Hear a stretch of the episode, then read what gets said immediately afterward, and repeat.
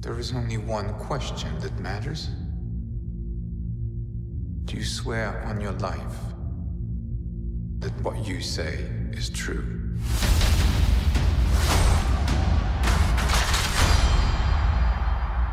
My father told me my life would be blessed with good fortune.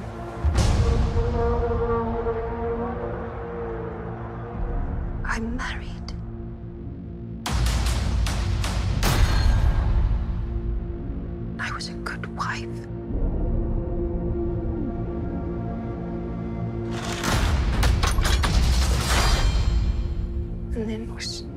Judged and shamed by my country.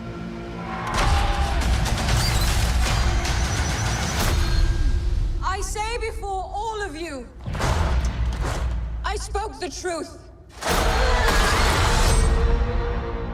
Y empezamos con el tráiler de El último duelo, esta película que hemos visto, la última de Ridley Scott, ah, protagonizada por Matt Damon, Ben Affleck y la preciosa e impresionante, como siempre, Jodie Comer.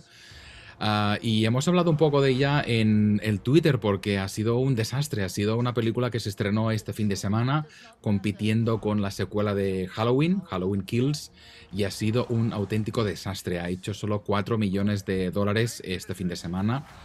O sea que podemos considerar, y de hecho se considera el peor estreno de Ridley Scott. Y es una lástima porque es una película que nos ha gustado mucho y queremos compartirla, compartir los comentarios, por supuesto con Juan, como siempre, y con una invitada es muy especial y es una mujer que adoramos. Ah, yo la conocí hace unos cuantos años en un tema nada cinéfilo, pero con mucho alcohol, whisky.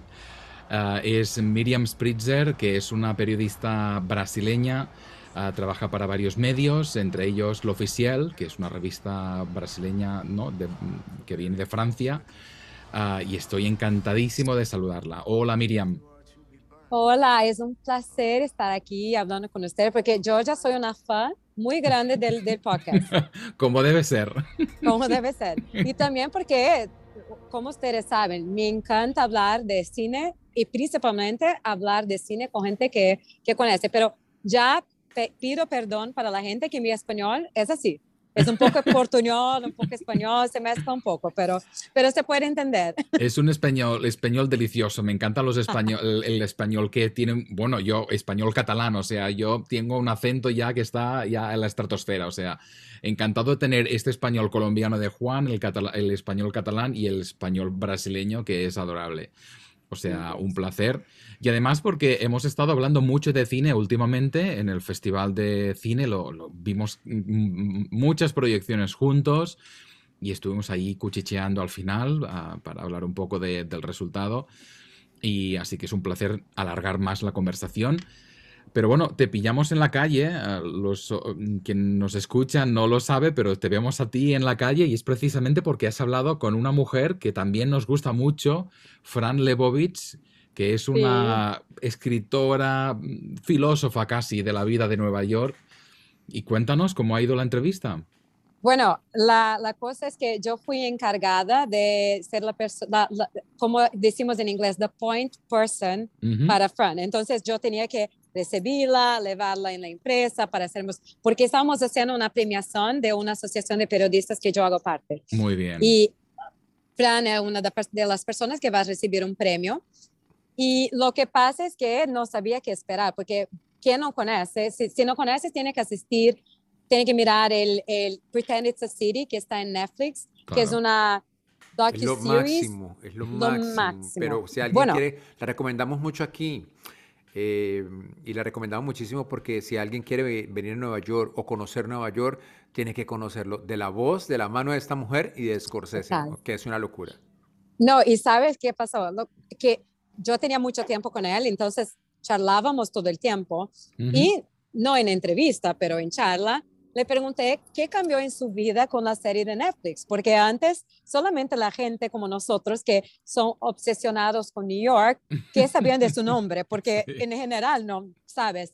Porque ella es como de verdad la Carrie Bradshaw en la vida, pero de, de la vida sí, en New York, sí, sin glamour, ¿sabes? Es, es, totalmente distinto, pero, pero que, que es la, la correspondiente de New York, es casi tan neoyorquina cuanto Frank Sinatra. Uh -huh. y, lo, y lo que pasa es que le pregunté y ella me, me, me, dijo, mira, yo no tengo Netflix, no sé lo que es, no tengo internet. ya, ya, ya, no nos esperamos un comentario así, me vale mierda eso de Netflix. Pero, pero empezó a decir que, que lo que pasa es que yo percibí o cuán grande era, cuán, cuán monumental que fuera, porque la gente que yo conozco en Dubai me llamaron, la gente por todas las partes del mundo, empecé el día después de la estrella, empecé a recibir ligaciones y ahora estoy un poco de verdad enfadada porque yo creo que gané mucho menos que debería ganar. Seguro. Y, y, y me, me, explicó que lo que pasa con Netflix es que no hay mucha negociación. No, no le dicen se va a cambiar algo con el, number, con el número de views. Claro. Porque cuando hace el contrato, es un contrato único, se va a Netflix, sea, o que sea. Claro. Entonces, eso es muy bueno para el streaming service, no para la gente que hace la... Bueno, mira, mira, lo que, mira lo que acaba de pasar con el, el, el famoso juego del calamar. O sea, pagaron 21 millones de dólares y, es, y, la ha triplicado, cuadri, no sé cuánto, eh, sus números. O sea, es una locura. Pero lo que pasa es que si tiene algo que es un fracaso, también es lo que es, gana la misma cosa. Entonces, es, es un otro, como una otra apuesta, claro. Y entonces, lo que pasó es que en un momento, para agradar a Martin Scorsese, eh, la gente de Netflix le, le, escribió y le dijo, mira, nosotros podemos decirte, ay, perdón que hay, hay efectos sonoros. bueno, es más auténtico. es más auténtico. Mira, estoy en Nueva York. Eh, la, la, gente de Netflix habló con Martin Scorsese. Nosotros podemos decirte el número porque tú eres Scorsese, solo. Mm. Y ahí, si quiere, diga, diga, dígalo a Fran. Claro. Y em, después los dos estaban charlando y Martin Scorsese dijo a Fran, mira, me decían los números, pero a mí no hace sentido alguno, entonces no sé qué decirte. y yo pensé, sabes, eso es una, una charla que yo, yo, consigo, yo consigo imaginar. Sí.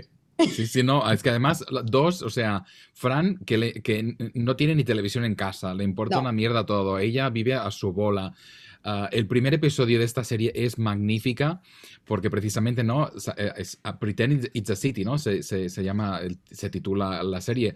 Es, es decir, haz ver que es una ciudad. Y es algo que dice porque como todos los que vivimos en esta ciudad, estamos hartos de la gente que es, lenta en la calle y que, se, que se distrae y que, y que a ver, y, ella dice, pretend que es, es una ciudad, o sea, si lo sabes, pues apártate de, de, de la calle y déjanos pasar, ¿no?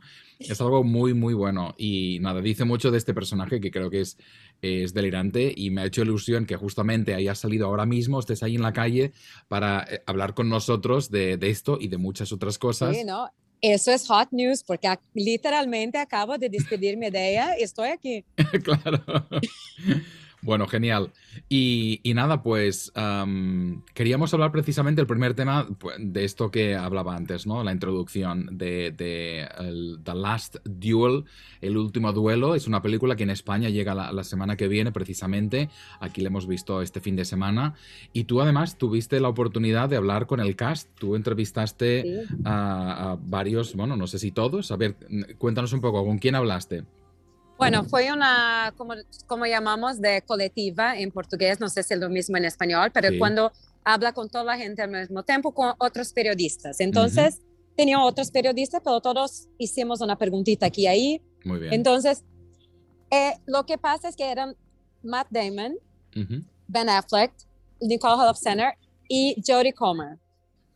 Y contaron cómo, cómo se formó el, el, el team, porque son, ah, no sé cuánto se sabe del cuánto podemos hablar de la película, pero son tres puntos de vista.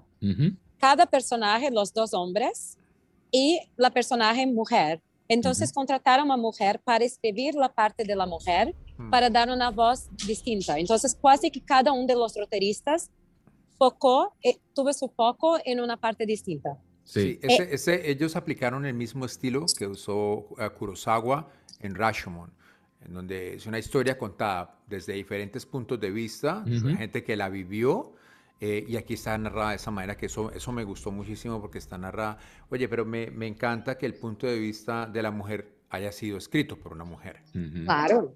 Además se nota, tengo que decirte que se nota mucho, tiene otro... Hay unos detalles que, que, en el punto de vista de los hombres cambia totalmente esos detalles y, y es lo que pasa con estas denuncias, ¿no? O sea, eh, eh, para el abusador pasó algo, un coqueteo, una cosa, o una mirada, y, y, y, la mujer sabe exactamente en dónde estaba parada, qué hizo, qué no pasó, eh, y eso se nota. Hay unos detalles tan sutiles, unos detalles de unos zapatos, hay detalles de, de muchas cosas que, que, pasan dentro de la película que uno se da cuenta precisamente, oye, esos detalles tienen una gran diferencia.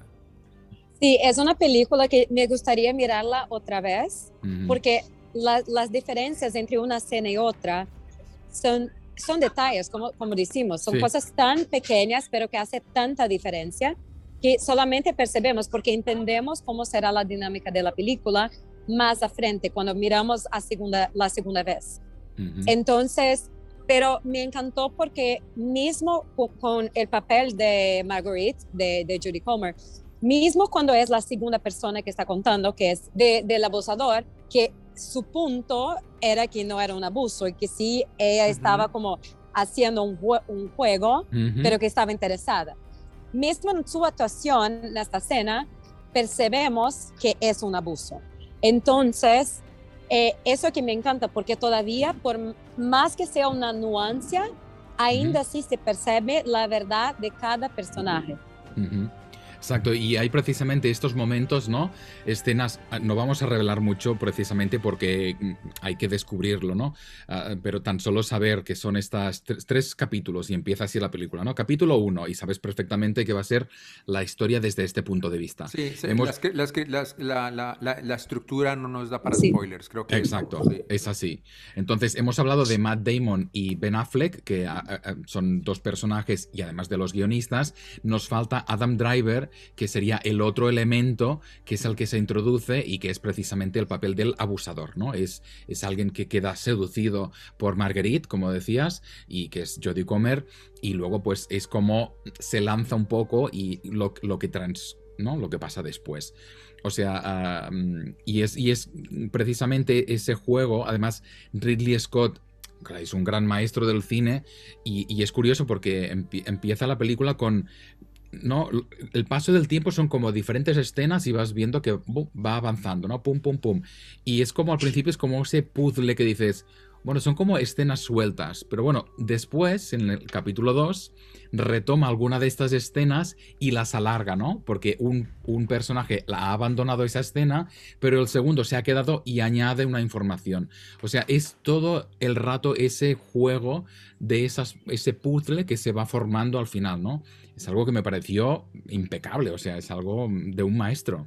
Es que la película toda es impecable, la película está muy bien realizada, bueno, partiendo desde de, esa estructura que tiene tan bien diseñada y además mm, algo que me llama eh, poderosamente la atención es que narrar un episodio como ese es tan traumático.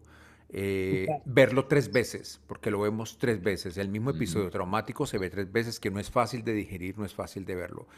Pero está tan bien contado, está tan bien narrado, porque precisamente hace poco leía una, una, una, crítica que me pareció un poco, un poco tonta eh, aquí en, Nueva York. Y decía, pero este señor Ridley Scott es que no encontró un hombre bueno para presentar en la película, porque todos los hombres son malos. Hombre, porque estamos centrados en estos tres personajes y en una corte de mierda.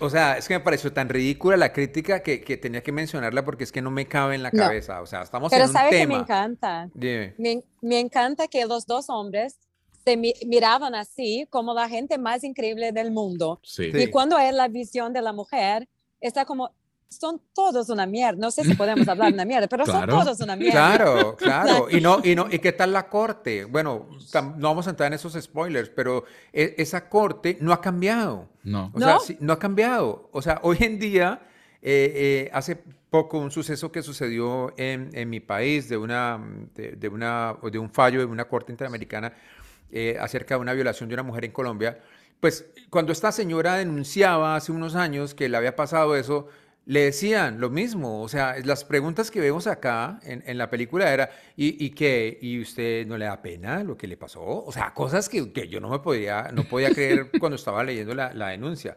Entonces, esa, esta corte llena de, de, hombres, de machones, ahí pues preguntando estupideces porque pues no le quieran a la señora, la vemos ahí reflejada.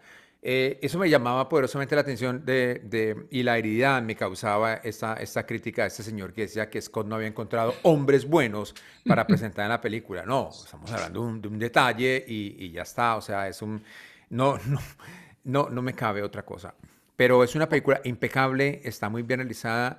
Em, es una película que se disfruta, que se disfruta pues dentro de lo máximo. las escenas finales son, son brutales, eh, creo que... No, pero sabe una, una curiosidad de las escenas finales, es que eso fue lo que estaba descrito, que es, es una historia verdadera que se pasó. Entonces, el duelo de verdad está descrito en detalles como un registro. Mm. Y fue eso que hicieron para hacer la escena. Entonces, es muy gráfico, pero también porque está descrito de una forma tan gráfica, y que fue una decisión ponerle, poner en la película. Bueno, la crudeza creo que se esperaba, o sea, o sea, esperaba, o sea, eh, la edad media, o sea, sabemos perfectamente que era gente muy brutal. O sea, tampoco yo no esperaba nada menos, la verdad. Pero sí es verdad que, fíjate, una historia del siglo XIV que resuena tanto en la actualidad. O sea, o, han cambiado muy pocos las cosas, ¿no? Que estamos igual. Creo que más por ahí, ¿no? Creo que, que, bueno, con el resurgimiento del Me Too, porque esto es, una, esto es un Me Too, es una, es una mujer que denuncia una violación en una época muy, muy compleja y muy jodida, muy, muy retrógrada. Pero lo, lo, tenaz es que esa, esa, clase de denuncias se siguen realizando y se siguen mirando desde esa mirada eh, machista, retrógrada, igual que, que, existía en la Edad Media, ¿sí? Eh, no, no, no, no, ha cambiado muchísimo la cosa. O sea, creo que, que mm, ahora hay más apoyo, existen las redes, existen muchísimas cosas y de pronto hay una voz que se multiplica pero creo que en el fondo todo parece seguir igual. Lo que cambia de verdad es solamente son las consecuencias, porque el acto, la corte, como decían, no se cambia mucho, pero ahora la mujer se, se es determinado que estaba mintiendo, no, no es como, no, no la pongo en la foguera. ¿Foguera es la palabra? Sí. Hoguera, hoguera, sí, sí. Hoguera, hoguera.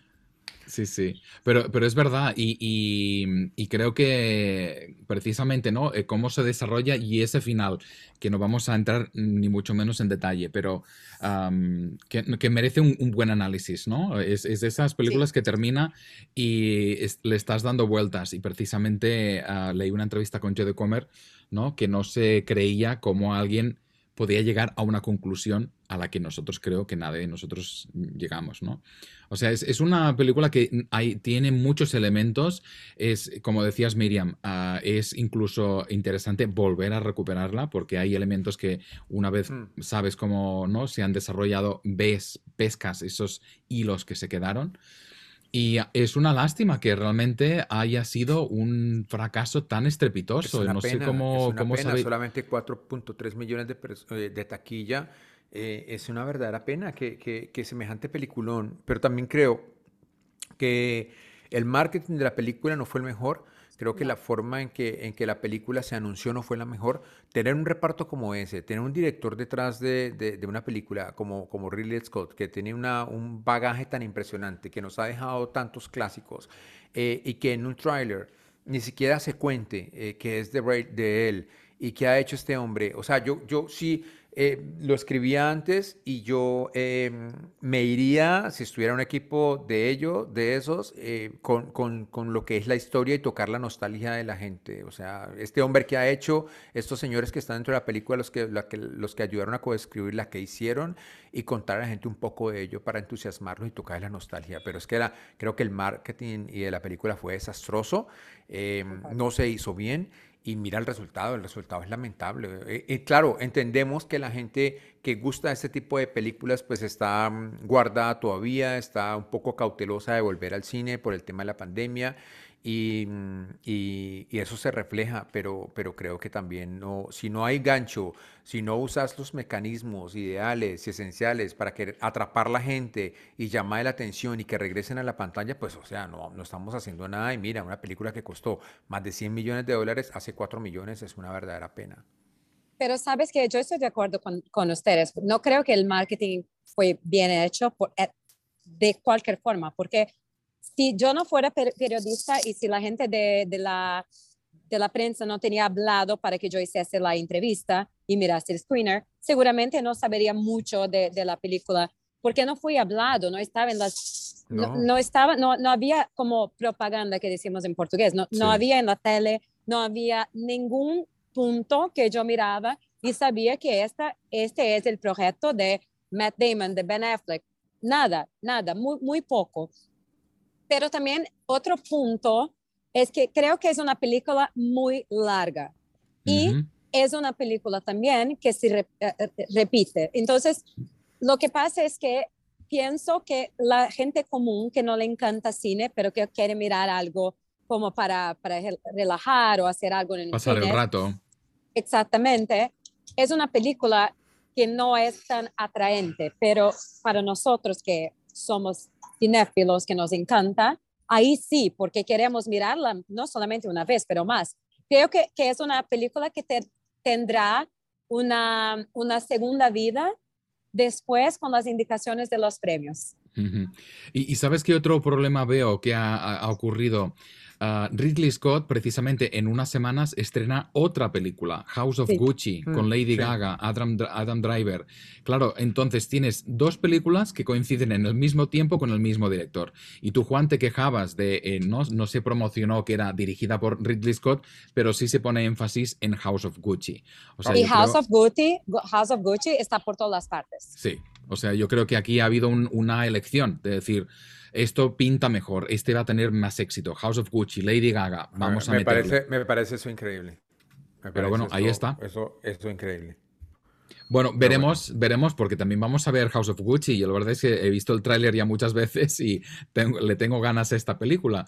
O sea que ya nos vamos a sentar aquí de nuevo a discutir sobre esta película.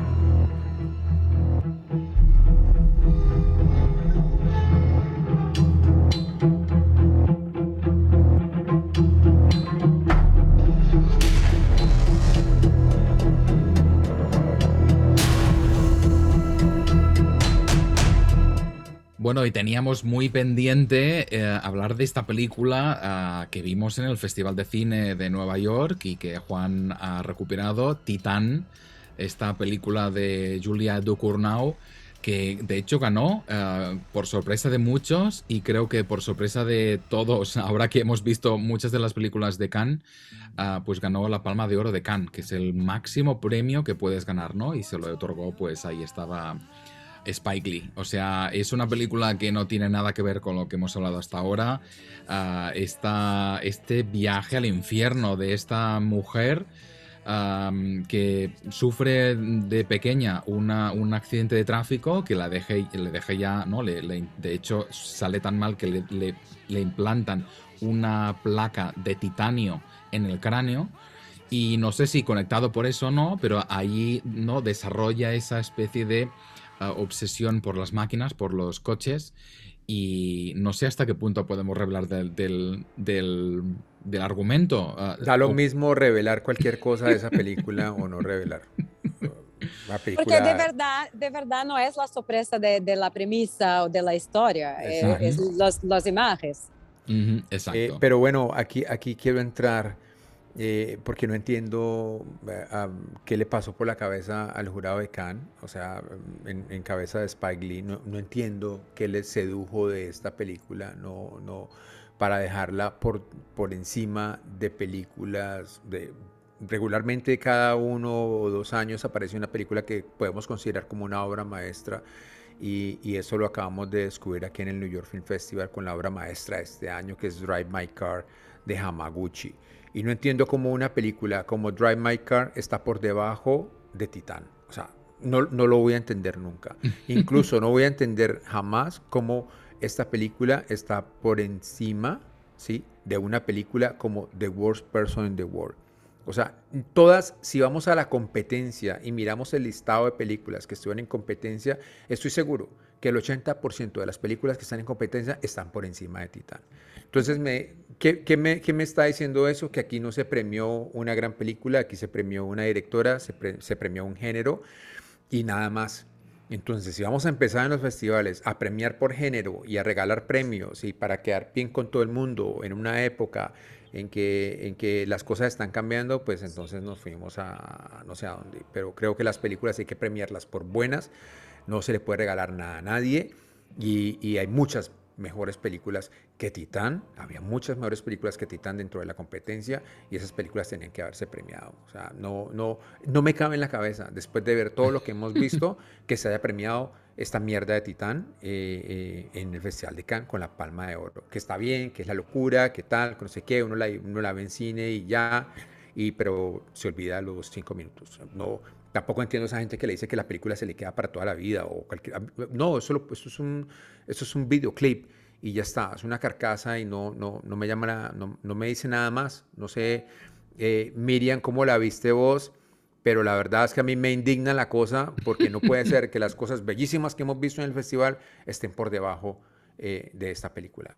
No, eh, yo estoy en total acuerdo contigo y mi tengo muchas dudas de, de, la película, de verdad, porque y la primera y la más importante es qué estaba pensando para hacer una película de estas, porque mi impresión es que la directora quería simplemente chocar el público. Sí, exacto. Como eh, mi, la única intención, porque yo estoy de acuerdo si es algo que es asustador, si es algo impresionante, si, si es algo que me hace mal en el, en el estómago, estómago, pero no había todos estos elementos, pero no había un porqué.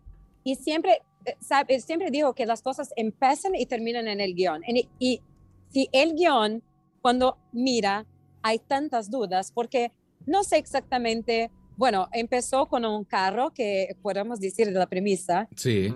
Bueno, la premisa es que una mujer se queda embarazada de un carro y también esta mujer es una serial killer. Entonces mata gente por ningún motivo. Sí, no tiene empatía, no siente empatía y no tiene ningún tipo de emoción. Y también no tiene razón para matar tanta gente, porque no hay necesidad. Mata porque quiere matar. Y está bien, hasta ahí, perfecto. Pero después toda la historia se pasa y hasta ahora no sé qué papel tiene el carro, con excepción que, que, que estaba embarazada. Y el embarazo también no tuve una gran participación en, la, en, el desenvolvimiento de, de, la narrativa. Estaba más como, estaba intentando disfrazar porque era una serial killer, no porque estaba embarazada. Era una tentativa de impresionar, pero sin sustancia. Eso es mi, mi impresión. Eh, eh, lo, lo, definiste también bien, es ese afán de provocar. Eh, provocó a un jurado que, que, que, no sé qué le vio, absolutamente no sé qué le vio, cayó, cayó en, un, en, un, en una provocación falaz, en una provocación que, que es una gran tontería, mm, eh, para mí esto es una gran tontería y, y, y, nada más, o sea, de verdad que es que me ha jodido la vida que se, que se le haya dado el premio a esta tontería y, y no a grandes películas que habíamos visto dentro, de, dentro, de, dentro de lo que estuvo en la gran selección de Cannes. Eh, yo no sé, es que no, no, me da más para hablar de esta película que terminará, no sé, para algunos podría ser una cosa fantástica, maravillosa y habrán caído en esta, en esta trampa, pero, o sea, yo más allá no, no, no veo. Yo, nada yo solo quiero añadir una cosa y, y creo que e, en mi caso uh, es, es, de esas películas que uh, es, es difícil entrar. O sea, porque por supuesto, ¿no? Está la provocación, está un, un, un argumento que desafía la lógica, pero yo tengo que decir que uh, entré y, y, me quedé ahí en ese mundo. O sea, uh, sí que hay cosas que no se entienden, hay cosas que me parecen completamente estúpidas, pero entré en ese mundo, pues que si te fijas es que no hay, o sea, hay cosas que son, son completamente ilógicas y solo las puedes comprar si entiendes que estás en este mundo paralelo y lo aceptas. Y yo en ese caso lo acepté y sí es verdad que tuve una experiencia que me, me pareció completa. Terminó y pensé, pues bueno, ole tú, ¿no? Ole tú con esa historia, esta mujer y esta, este esperpento. No me pareció una pura mierda, que, entiendo que, tengas esa sensación, porque es verdad que además lo comparamos con todo lo que hemos visto en el festival, que ha sido tanto y tan bueno, que, que encuentras no encuentras explicación, ¿no? Pero bueno, yo, yo creo que mm, no, no, voy a defenderla, pero sí voy a, aceptar que en algunos casos puedes sentarte en esta película, entrar en ese mundo y disfrutarla en cierta forma. Sí, yo, yo estoy de acuerdo que es un mundo paralelo que tiene que entrar y yo también acepté, porque también mi, mi expectativa con la película estaba muy alta con la cuestión de Khan y también toda la gente que hablan, porque... Claro, se habló mucho. Lo, hablamos mucho, miren, estábamos como muy pendientes de esto. Y nosotros dos miramos mm. días después de Mark también, sí, sí. Juan y yo. Entonces, eh, charlamos mucho de, este de, esta película y había cosas buenas que yo creo que la, la cosa del, del, mundo paralelo fue muy bueno porque yo me quedé en este mundo bien. Entonces, eso es algo, tuve una realidad creada para eso. Pero te digo hoy que saliendo de ahí no me importa más. ¿Sabes? Estoy no, ya, chao, es que ya, ya está, ya. O sea, ya, chao. O sea, la consumiste como, un como, un paquetito de papas fritas y ya, chao, el paquete se va a la mierda. ya, adiós. Y mira, es distinto, eh, y voy a traer otro, otra película que hablamos, es distinto de Duna, que entramos en el mundo y hasta hoy hay momentos que, que paro y pienso, y tengo curiosidad, está bien hecho, está bien construido. Claro, es una superproducción americana y Titán es una, una, producción francesa que no es tan grande, pero es grande todavía. Entonces, pero, pero si estamos hablando de ficción, la misma cosa. Bueno, no hay mucho más que añadir. Creo que hemos, hemos dejado ahí todo lo que tenemos dentro. Hemos dejado la piel aquí. ha sido un parto como el de, el de la película. parto fue titán. bueno, yo tengo muchas ganas. si la gente la ve, que nos, que, nos, diga, sí, que nos diga. Ah, yo quiero saber la opinión. Tengo es de esas películas que genera mucho, mucho, mucho interés saber qué piensa la gente.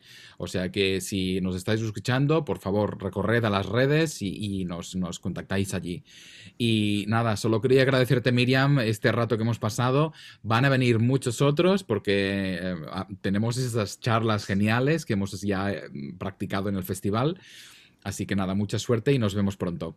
Sí, con un placer, mucho gusto de estar aquí y whenever you want, cuando quiera. A ver, Miriam, cuando, cuando, cuando volvemos por más margaritas, que ya sabes que es nuestra especialidad.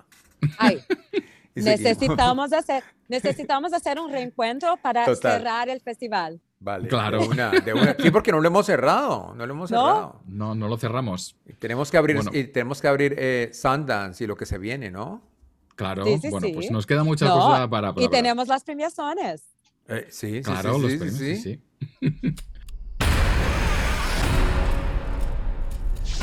We killed Michael. My grandmother set the fire. No one told you. Told me what? Michael Myers is alive. A man couldn't have survived that fire.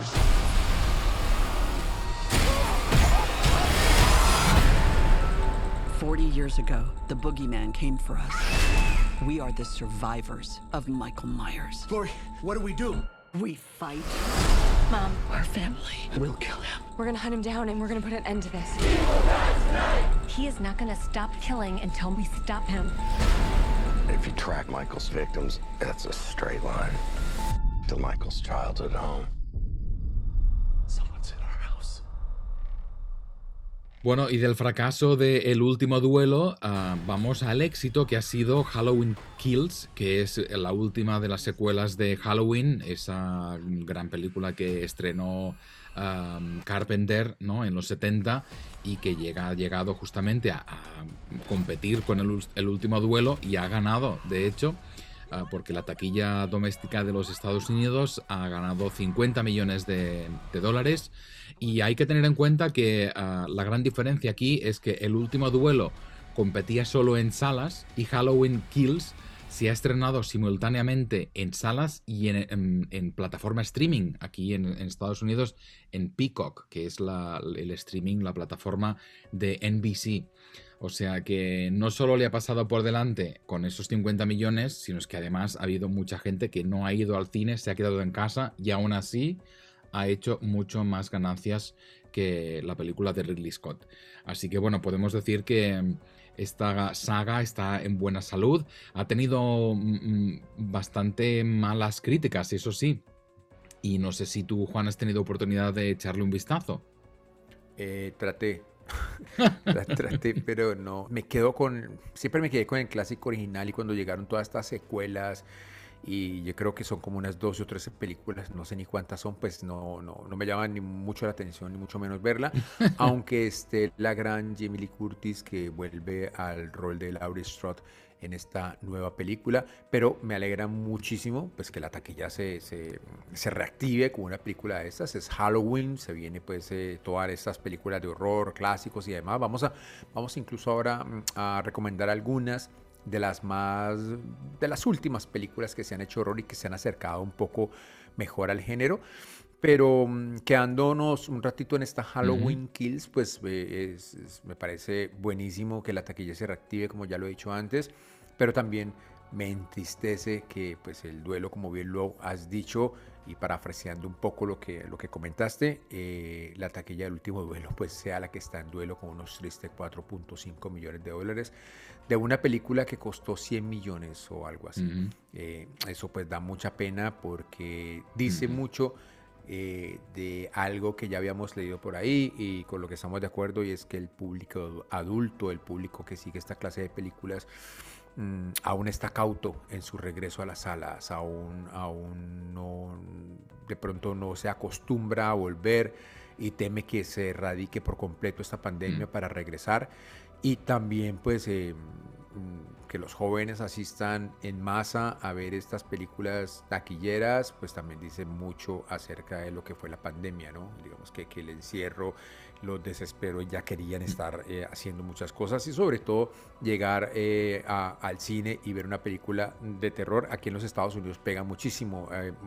muchas películas del género han llenado los teatros últimamente y esas películas pues vamos a hablar a continuación. Sí, y Halloween precisamente, pues claro, estamos a la vuelta de la esquina, ¿no? Esta, la semana que viene celebramos Halloween en Estados Unidos y de hecho esta película iba a estrenarse el año pasado, pero en pandemia decidieron pues eh, posponer uh, el, el, estreno, como ha ocurrido con muchísimos títulos el año pasado.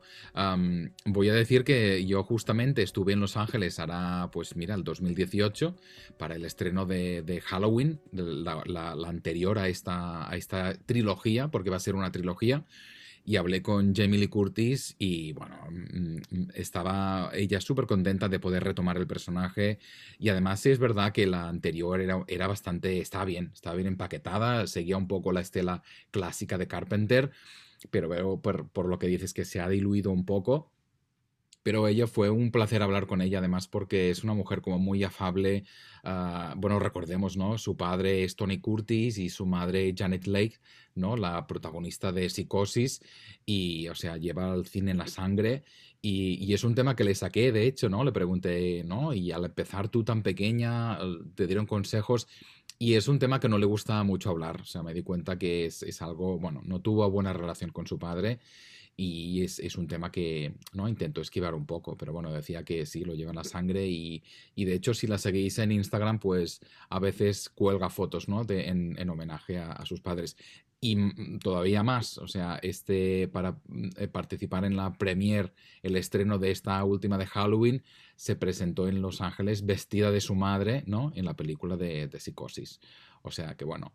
Y nada, tenemos un poco, yo tengo ese remalazo de terror de los 80 porque he estado tragándome el, la tercera temporada de esta serie de Making of que tiene Netflix, uh, que se llama The Movies That Made Us, ¿no? La, las películas que nos hicieron.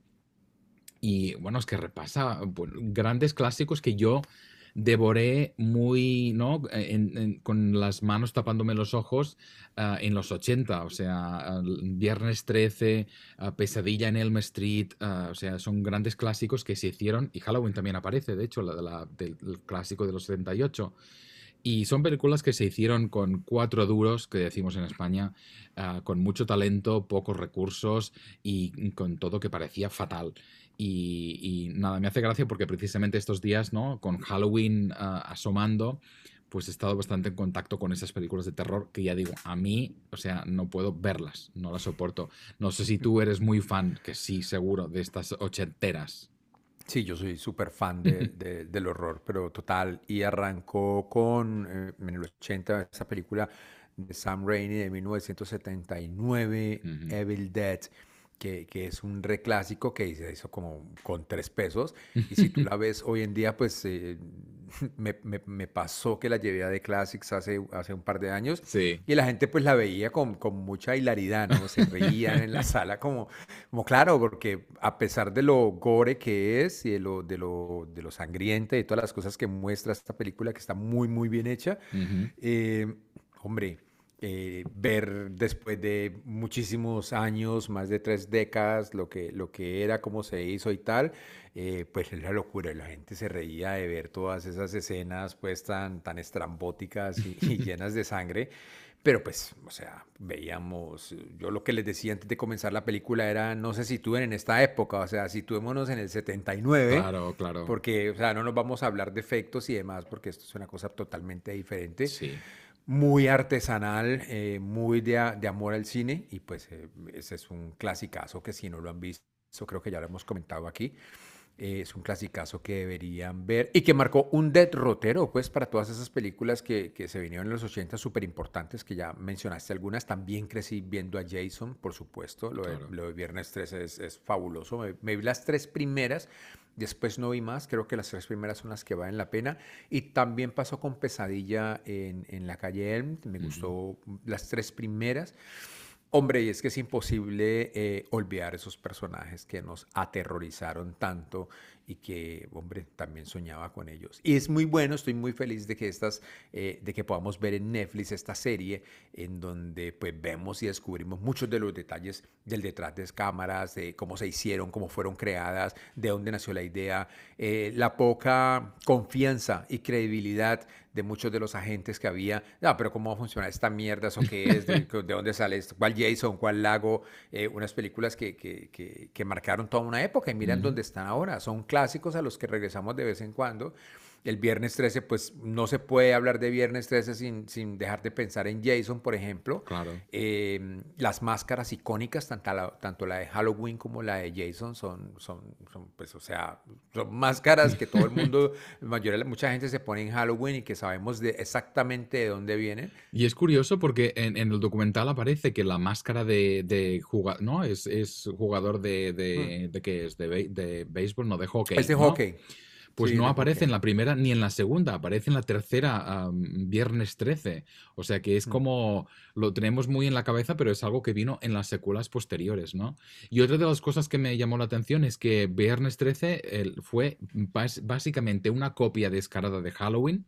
tiene la misma historia, pero con mucho gore. Allí sí, eh, Halloween era todo muy comedido, ¿no? Para no hacer mucho, mucha sangre, pero Viernes 13 fue todo lo contrario, el exceso.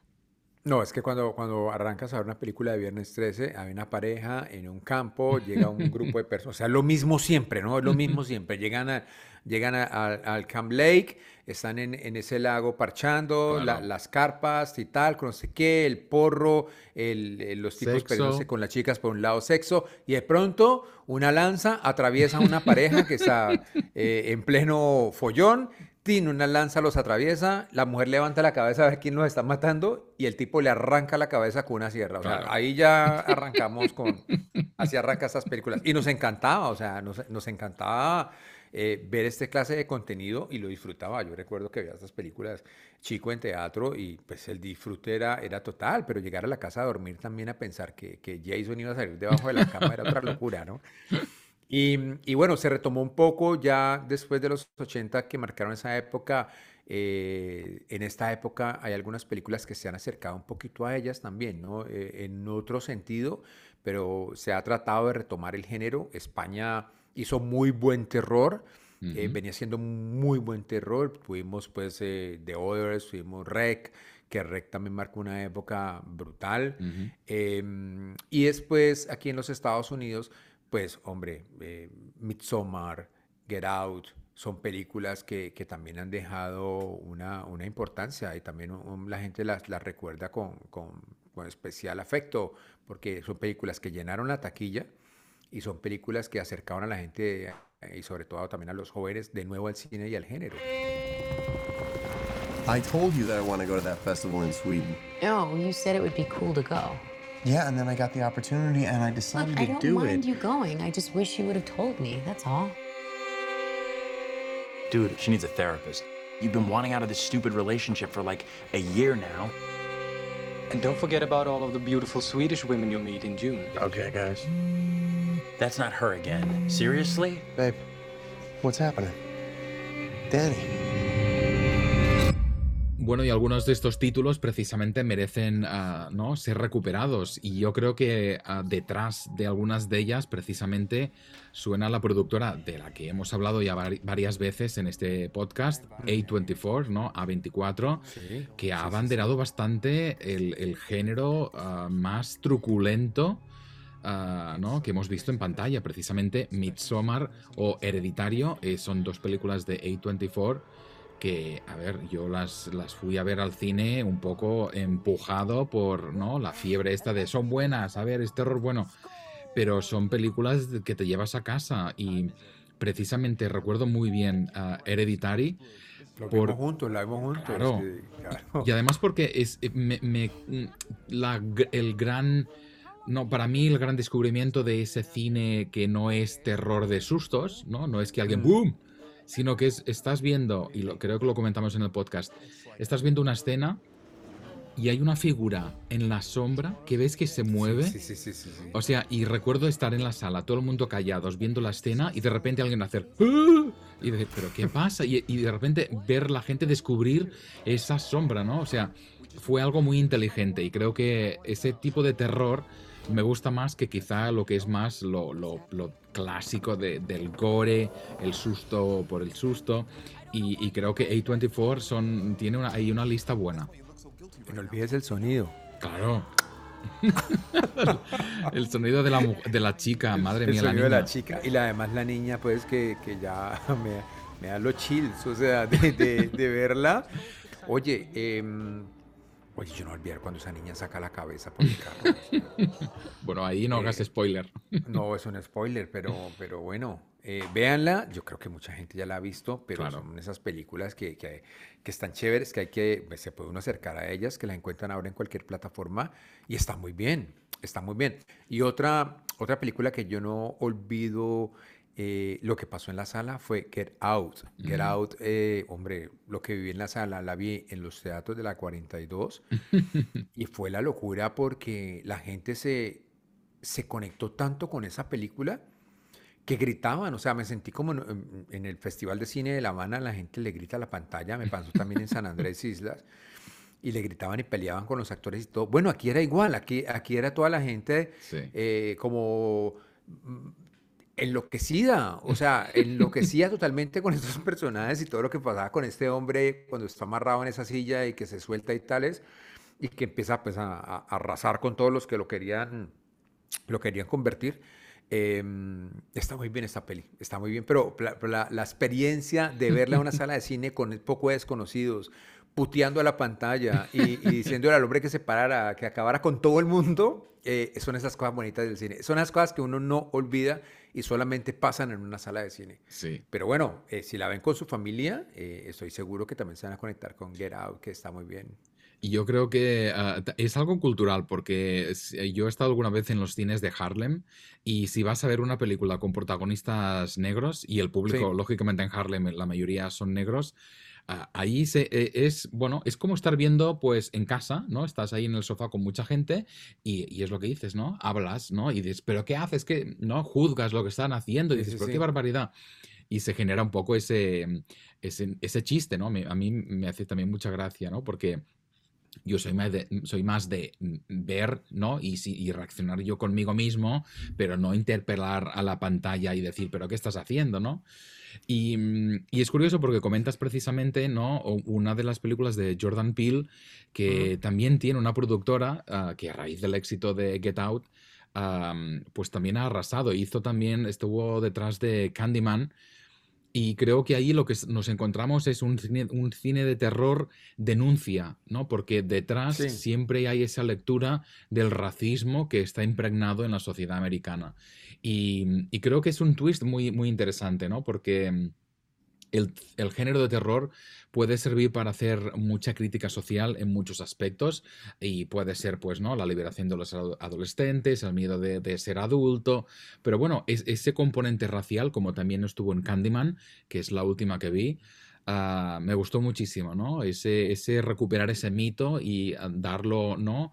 A, la comunidad afroamericana y, y, precisamente uno de los temas destacados, ¿no? Es los projects, esos, ¿no? Esas viviendas sociales que suelen sentenciar a muchas familias afroamericanas y cómo el sistema se aprovecha de ello, ¿no? O sea, todas estas capas que enriquecen, creo, ese tipo de películas y las de Jordan Peele precisamente ah, van por ahí. Y las de Jordan Peele, eh, sí. El público, claro, ha conectado con el público negro, precisamente. Em, y pues sus protagonistas son negros. Y claro, en Get Out el público en esos teatros era negro, así como lo que pasaba en Harlem.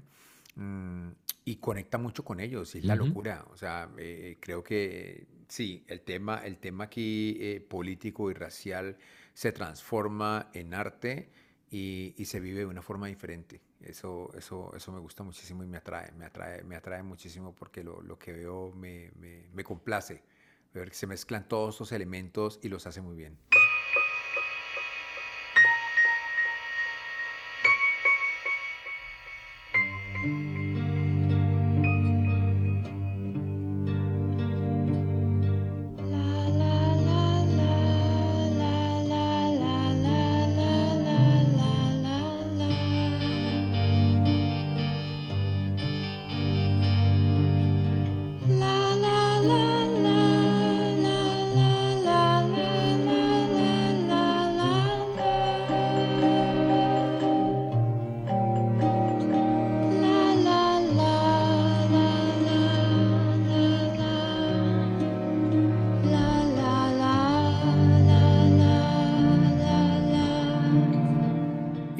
Con un clásico, hace poco me reencontré con una película, un película de horror.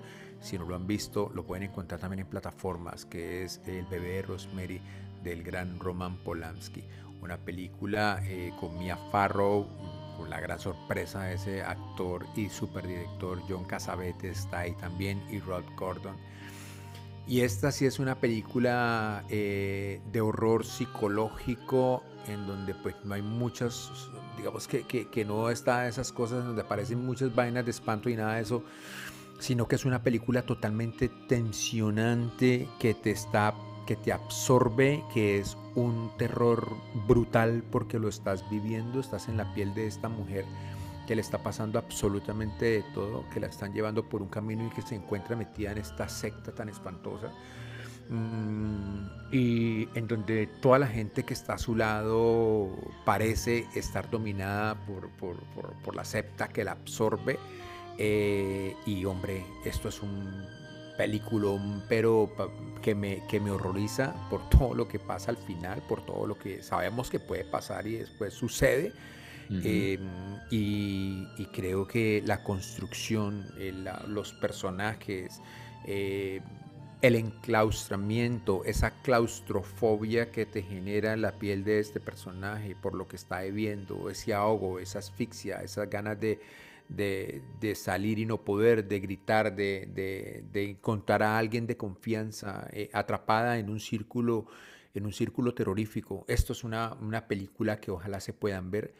Em, recomendamos ya algunas, pues para no volver a las mismas de siempre, pero este clasicazo sí se lo queríamos dejar para el final, El bebé de Rosemary de Polanski, que si muchos no lo han visto, eh, recomiendo que lo vean. También lo viste hace poco, ¿verdad, Mark?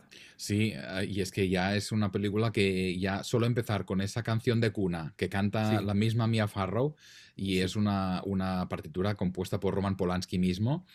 Ah, es que ya estás allí como, ¿no? Mm, temblando. Y claro, te enseñan el Dakota Building allí en, pleno Central Park, un edificio precioso donde justamente vivía John Lennon y su mujer Yoko Ono. O sea, tiene ahí toda esa, ¿no?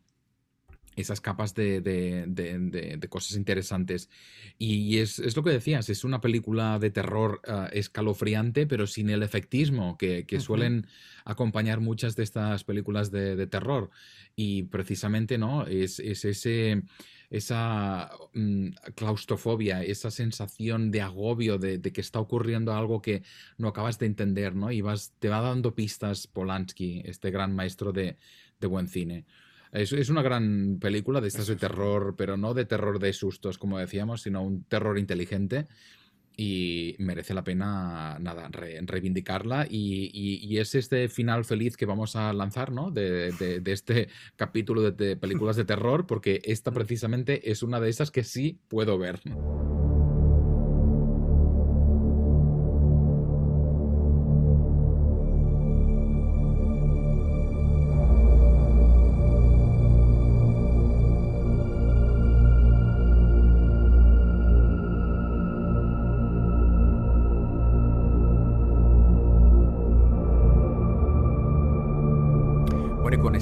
Obra maestra del, del terror los dejamos. Eh, vamos a estar unos días por fuera. Mark tiene un viaje pendiente. Estaremos ocupados en otras cosas, pero eh, volveremos en noviembre, si, si es posible. Mm, y, nada, pues disfruten su Halloween. No se vayan a intoxicar con tantas bananitas como llamamos en Cali, que son los dulcecitos. Eh, y nada, disfruten una buena noche de, Halloween con buenas películas. Vayan al cine, por favor. Hay que, hay que apoyar las salas, hay, que volver a los teatros. Eh, si tienen la oportunidad de irse a ver el gran duelo, vayan a verlo. Si hay otra película chévere que les llame eh, la atención, regresen. Si hay un festival de cine por ahí que se asoma, apóyenlo esto eh, merece, merece, merece la pena que volvamos a acercarnos a las salas y podamos reír juntos, disfrutar, llorar, emocionarnos con gente que no, que no conocemos. Esa, esa magia no dejemos que se pierda. Mar, despídete de tu audiencia porque no, te vas, te vas un, tiempito. bueno, ya, pero parece que me voy ahí dos años y son solo unas semanas. Pero bueno, vamos a regresar con más cine, esto seguro.